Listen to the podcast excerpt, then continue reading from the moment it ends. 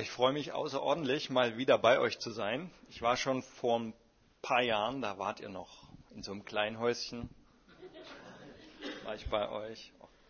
Und die FEG Jenfeld ist seit vielen Jahren Partnergemeinde von euch. Und deswegen ruft mich Klaus jedes Jahr mehrmals an und dann bringt er mir Informationen. Und dieses Jahr habe ich gedacht, kannst du das mal selber machen? Du kommst zu uns und erzählst uns, was hier in Schwerin los ist, wie es euch geht, was ihr tut. Ich finde es richtig stark, dass ihr hier am Marktplatz seid, mitten in Schwerin. Also einen besseren Platz kann man ja meistens nicht finden, finde ich zumindest, nah bei den Menschen. Und ähm, also vielleicht noch ein Satz zu mir. Ich bin in einer kleinen FEG in Dresden groß geworden. Und dieses Lied, was vorhin vorge erzählt wurde, von wo wir Heimat finden, da klingelte bei mir was. Das war nämlich meine Kindergartenzeit.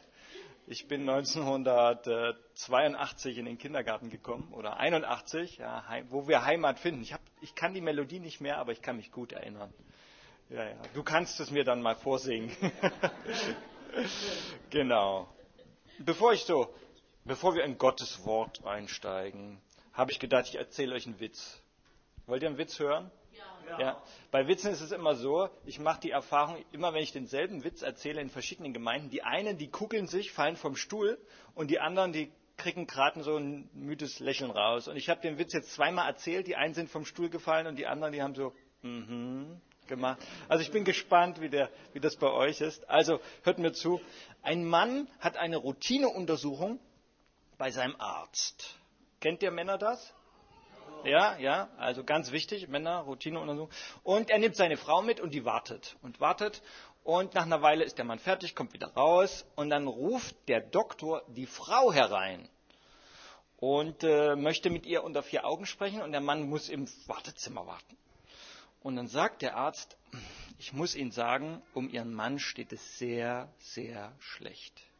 Der hat zu viel Stress, der hat zu viel Aufgaben, also so, wie das insgesamt aussieht, wird er dieses Jahr nicht überleben, es sei denn, es passieren dramatische Veränderungen in seinem Leben. Okay, sagt die Frau, was kann ich tun? Ja, das ist eigentlich gar nicht so schwer. Machen Sie ihn jeden Morgen ein richtig gutes Frühstück. Speck, Eier, was er so richtig gerne isst. Sie haben da bestimmt das Beste, was, was Ihnen einfällt. Und am besten, wenn er auf Arbeit geht, also arbeiten ist gut, aber wenn er auf Arbeit geht, machen Sie eine Brotdose oder kochen Sie was vor, damit er wirklich gutes Essen hat, biolo biologisch abbaubar oder ihr wisst, was ich meine. Und ähm, wenn er nach Hause kommt, kein Stress für Ihren Mann. Bitte keinen Stress. Ihre ganzen Sorgen und Probleme zu Hause klären Sie die in den nächsten zwölf Monaten auf keinen Fall mit Ihrem Ehemann. Suchen Sie sich eine Freundin oder eine Therapeutin oder beim Seelsorgetelefon kann ich Ihnen hier noch eine Telefonnummer geben, aber halten Sie jeden Stress von Ihrem Mann frei. Und ganz wichtig ist, Sie müssen ihn lieben. Der muss sich geliebt fühlen. Am besten schlafen Sie mit ihm, so oft Sie nur können. Okay, sagt die Frau, hört sich das alles an. Und äh, die Unterhaltung ist zu Ende. Der Arzt macht ihr Hoffnung, dass das noch was wird. Und die beiden fahren nun nach Hause und der Mann, ganz neugierig im Auto, ah, Schatz, was hat der Arzt von dir gewollt? Was wollte er? Und die Frau atmet tief durch. Schatz, du musst jetzt ganz tapfer sein. Du wirst sterben.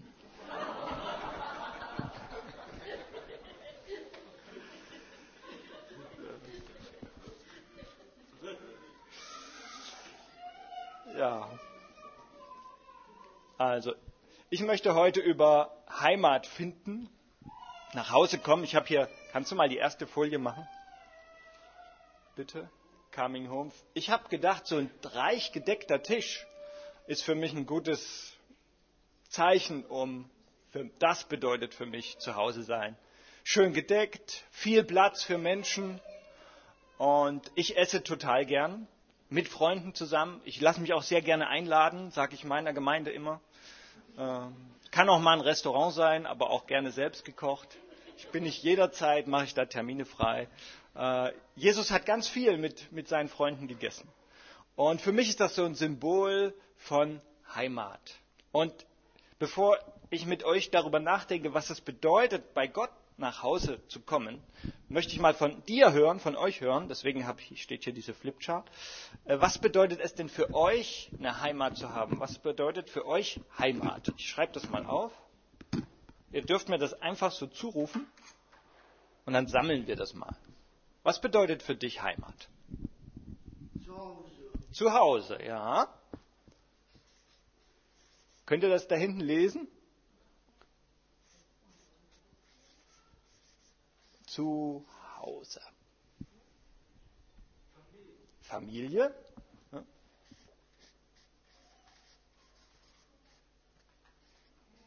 Noch mehr? Angenommen. Angenommen, ja.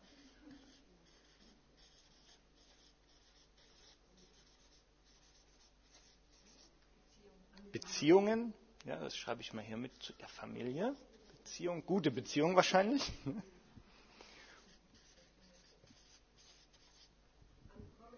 Ankommen, angenommen und ankommen.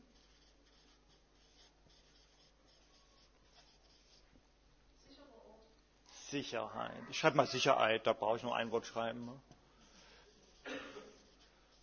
Braucht man vertraut, ja. Vertrautheit.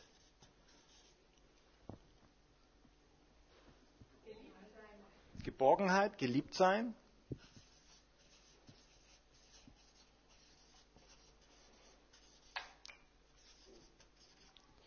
Geliebt.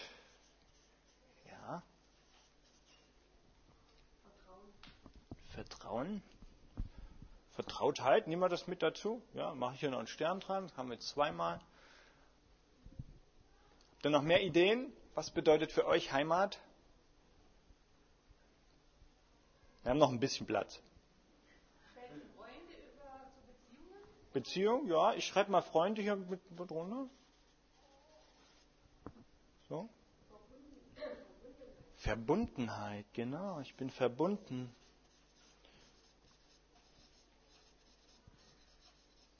Mir fallen dann immer diese alten Heimatfilme ein. Kennt ihr die? Mit so Geigenmusik und Bergen oder so. Ich habe meine Oma total gern geguckt. Ja. Ja. Noch mehr Ideen? Heile Welt. Heile Welt. Hoffentlich. Ja. Die meisten Unfälle passieren im Haushalt. Ne? Heile Welt. Ich schreibe mal Fülle. Ja, da ist Fülle. Idealerweise. So. Eins geht noch. Start und Ende des Tages. Start und Ende des Tages? Ja. Ja. Start und Ende des Tages. Oh ja, sehr gut. Ein Sehnsuchtsort.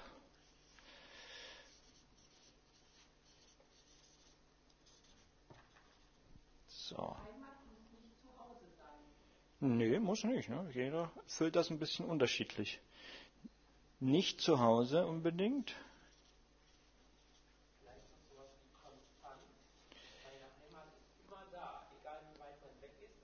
Ja, ja. Hm.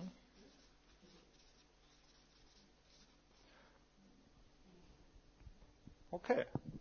Super. Das war schon mal ein guter Einstieg, finde ich. Habt ihr sehr schön mitgemacht.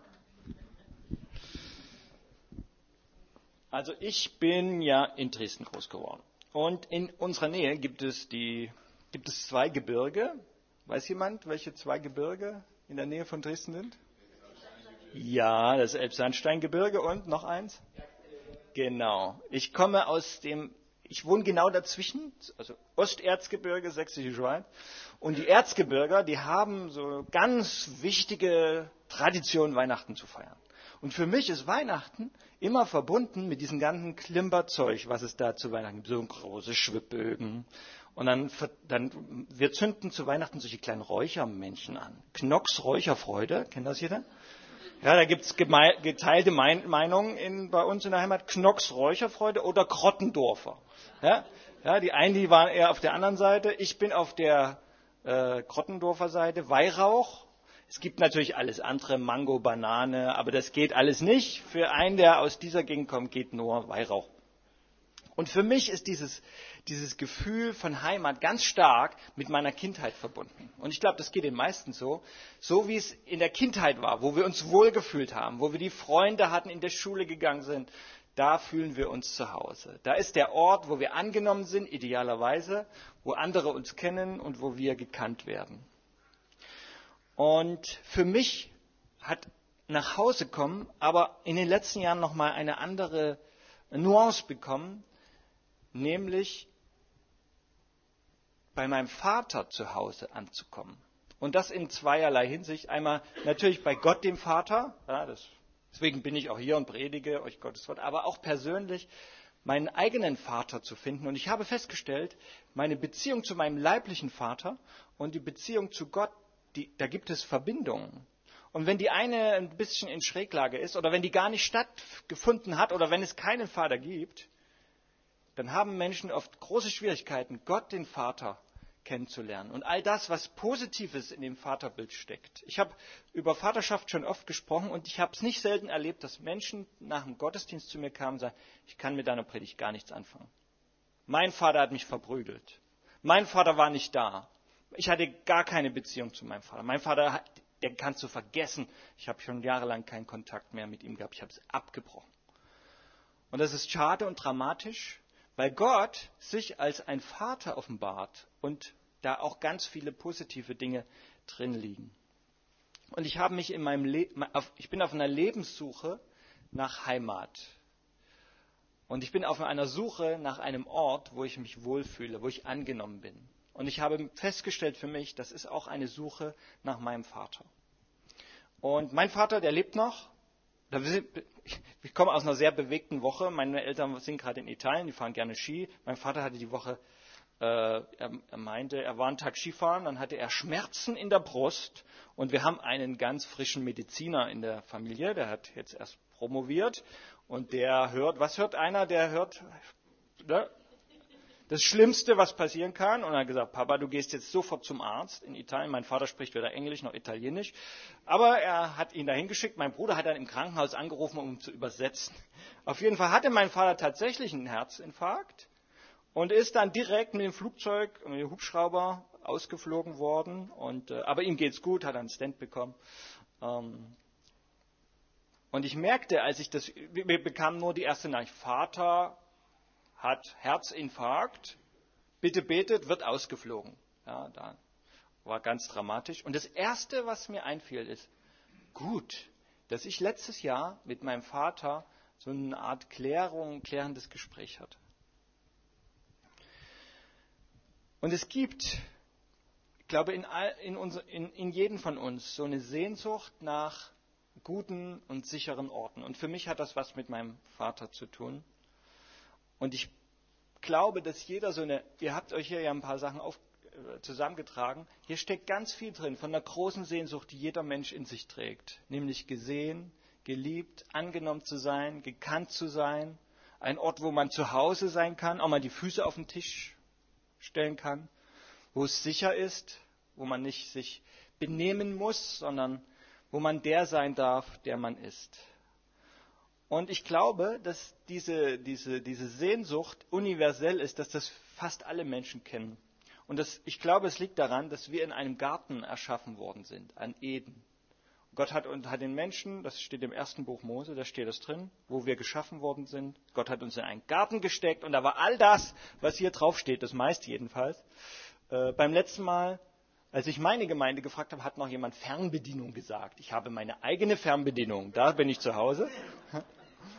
Und äh, die war vielleicht nicht da, aber auf jeden Fall war in, in, es gab diesen Ort, wo wir herkommen, wo wir geschaffen worden sind. Und seit wir den verloren haben, als Adam und Eva in diese Frucht gebissen haben und diesen Ort verloren haben, blieb aber diese Sehnsucht in den meisten Menschen, einen Ort zu haben, wo ich sicher sein darf. Und ich möchte euch eine Geschichte aus der Bibel vorlesen, wo es um Heimat geht, wo es das ist eigentlich eine ganz dramatisch traurige Geschichte. Da verliert nämlich jemand seine Heimat. Und zwar steht die im ersten Buch Mose, Kapitel 4. Da geht es um Kain und Abel. Er kennt die wahrscheinlich, der Kain erschlägt seinen Bruder aus Neid und dann wird er bestraft von Gott. Und dann steigen wir mal ein in den Bibeltext ab Vers 10. Genau. Was hast du bloß getan? Kein. Was hast du bloß getan? Das vergossene Blut deines Bruders schreit von der Erde zu mir. Der fragt nämlich Kein, wo ist dein Bruder? Und er sagt, keine Ahnung, was mit dem Bruder ist. Woher soll ich das wissen? Und dann sagt Gott zu ihm, was hast du bloß getan? Das vergossene Blut deines Bruders schreit von der Erde zu mir. Darum bist du von nun an verflucht. Und jetzt kommt die Strafe. Kein, das, was du getan hast, hat Konsequenzen. Nochmal zurück, bitte. Weil du deinen Bruder umgebracht und den Acker mit seinem Blut gedrängt hast, musst du von nun an von diesem fruchtbaren Land fort. Mal eine weiter. Eine Folie weiter. Wenn du ein Feld bebauen willst, wird es dir kaum noch Ertrag einbringen. Ruhelos musst du von Ort zu Ort ziehen. Meine Strafe ist, meine Strafe ist zu hart, antwortete dann Kain. Ich kann sie nicht ertragen, erwiderte er. Und noch die letzte. Ach Gott, du verstößt mich von dem Land, das ich zum Leben brauche. Noch dazu muss ich mich vor dir verstecken. Heimatlos werde ich von nun an umherirren und wenn mich jemand findet, wird er mich umbringen.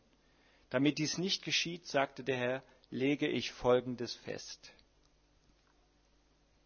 Wer dich tötet, wird dafür siebenfach bestraft werden. Er machte ein Zeichen an Kain, damit jeder, der ihm begegnen wusste, Kain darf man nicht töten. Dann verließ Kain die Nähe des Herrn und wohnte im Land Not, Land des ruhelosen Lebens östlich von Eden. Das ist die Strafe für Kain, weil er seinen Bruder umgebracht hat. Er muss heimatlos leben.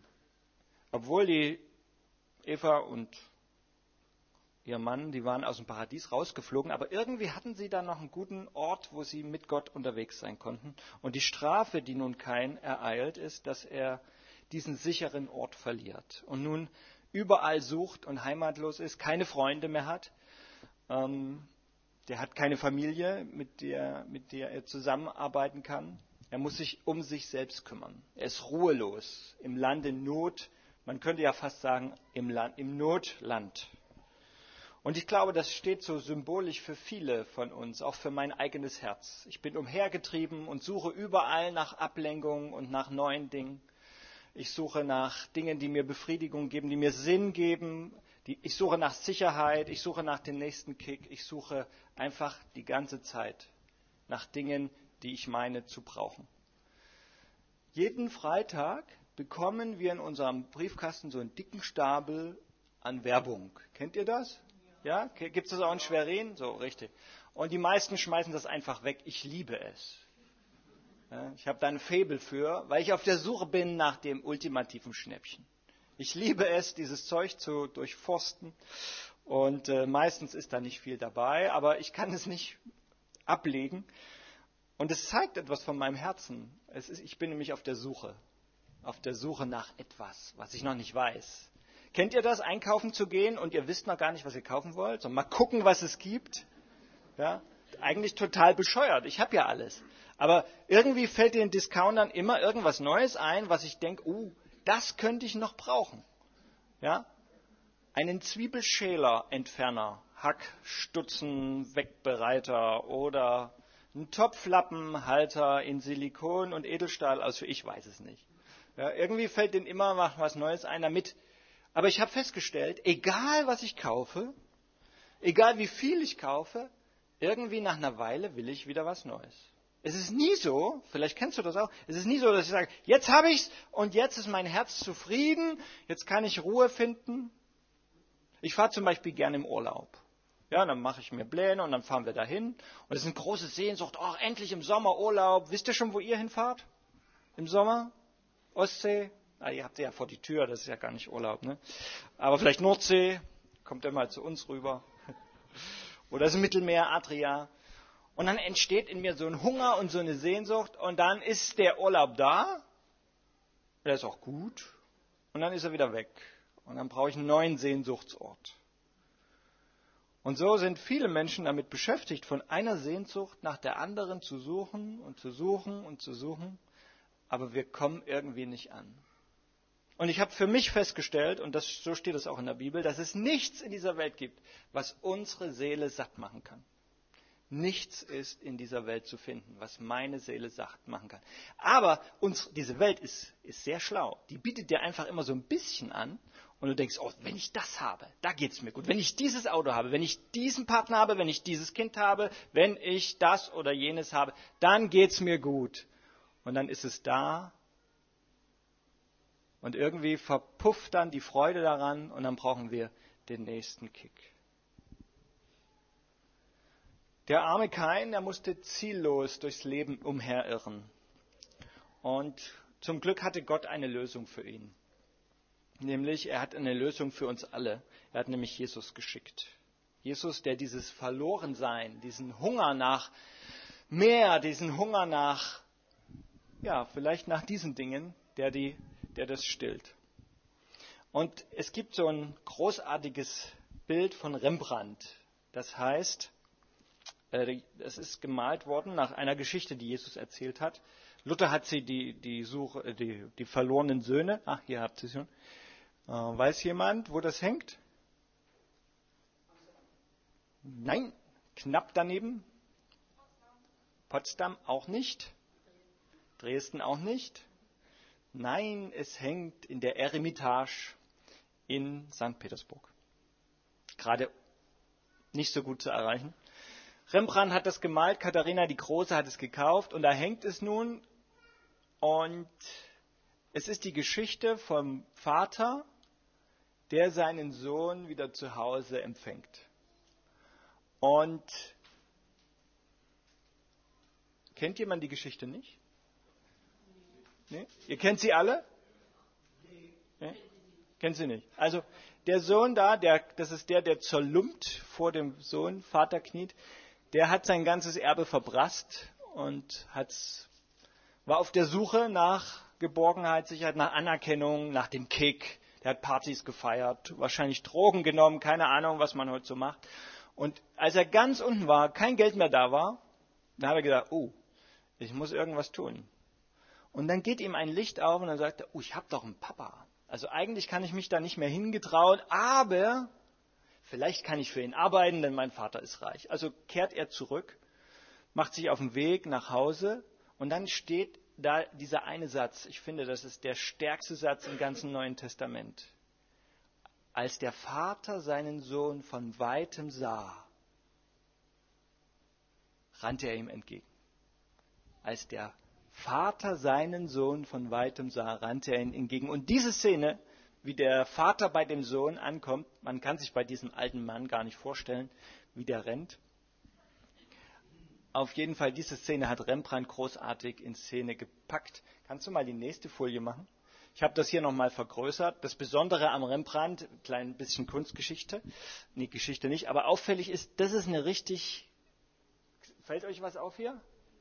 Ja? Er hat zwei verschiedene Hände gemalt. Wahrscheinlich, Rembrandt hat leider nichts dazu geschrieben, aber wahrscheinlich ist das die Vaterhand, die große, starke und auch die Mutterhand. Und es zeigt etwas von dieser großartigen Liebe Gottes, der auf uns wartet. Und nun könnte man sagen, warum um alles in der Welt ist denn der Vater nicht zu dem Sohn in die Fremde gegangen, sondern hat, ihn, hat auf ihn gewartet? Ich glaube, es liegt daran, dass Gott uns ganz viel Freiheit gibt, zu tun und zu lassen, was wir wollen. Aber er ist auf jeden Fall da und erwartet. Und ich glaube, der, der jüngere Sohn hier, der hat noch einen Bruder, der hat, ähm, der hat nicht erwartet, dass er willkommen geheißen wird. Er hat nicht gedacht, dass da jemand auf ihn wartet.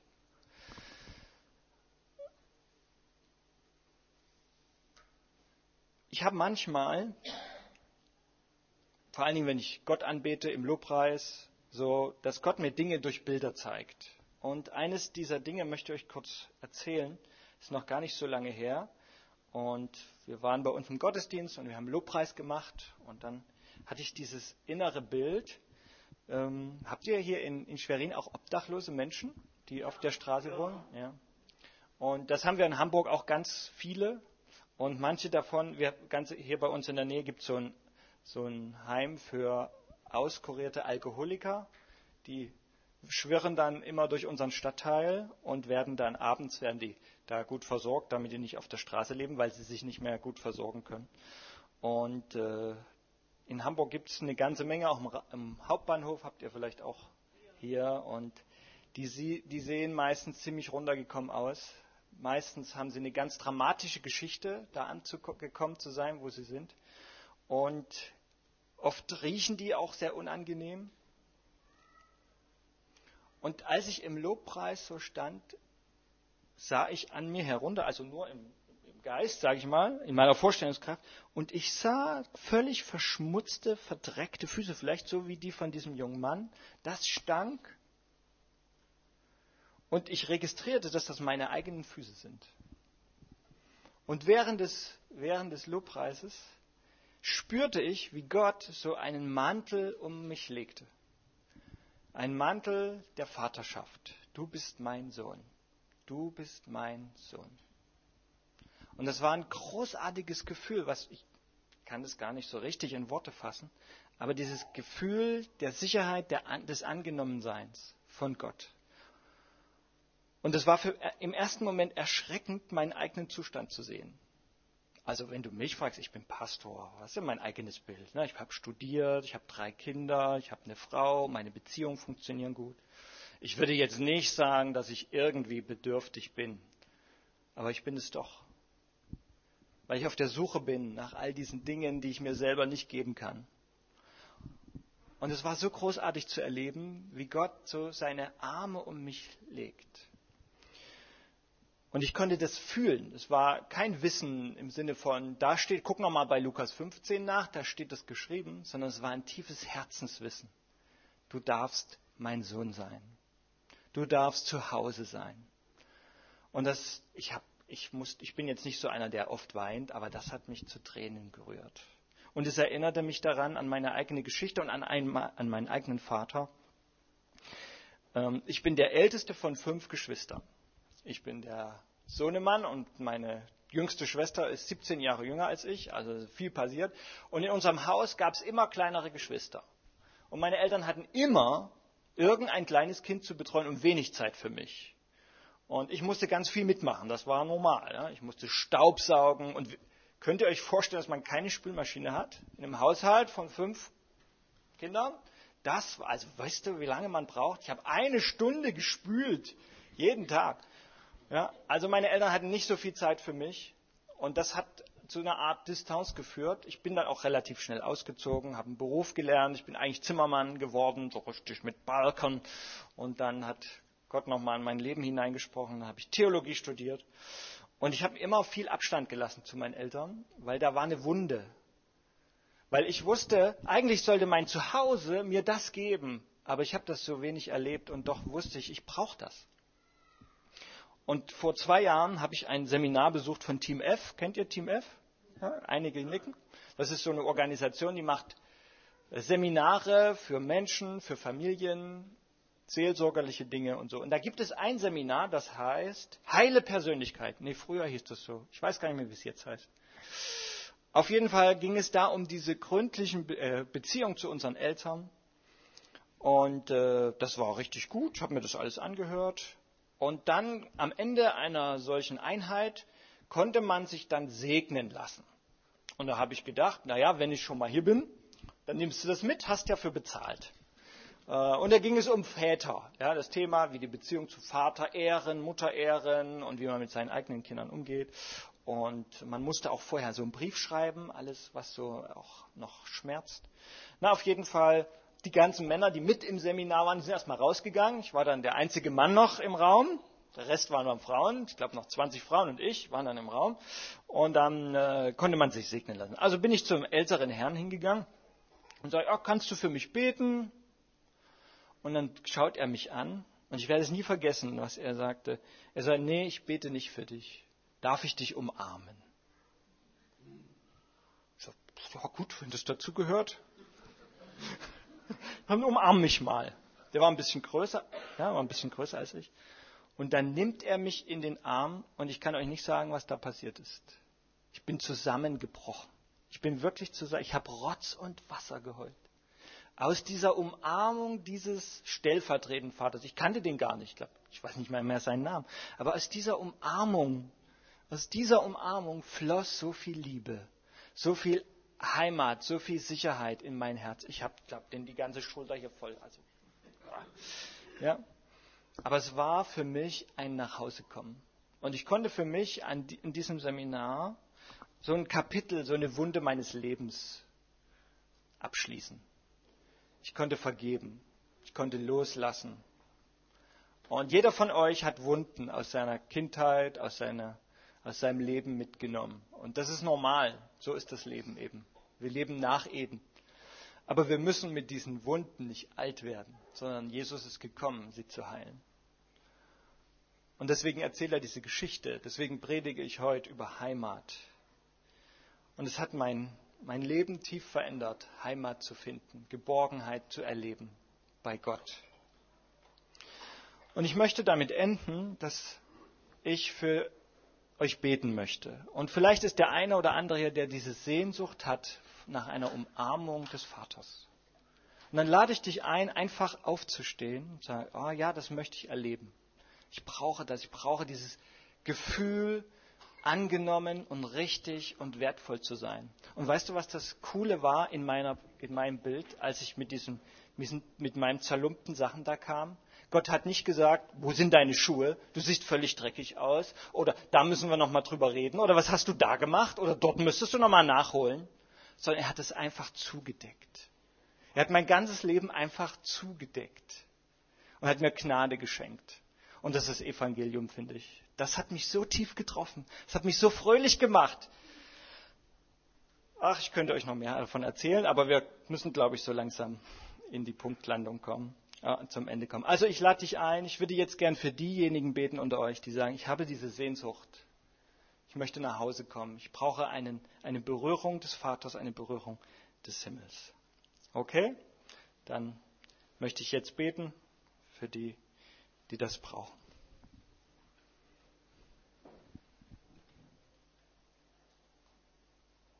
Vater im Himmel, ich danke dir, dass ich heute hier sein darf und dass du ein guter Vater bist und dass bei dir Heimat ist.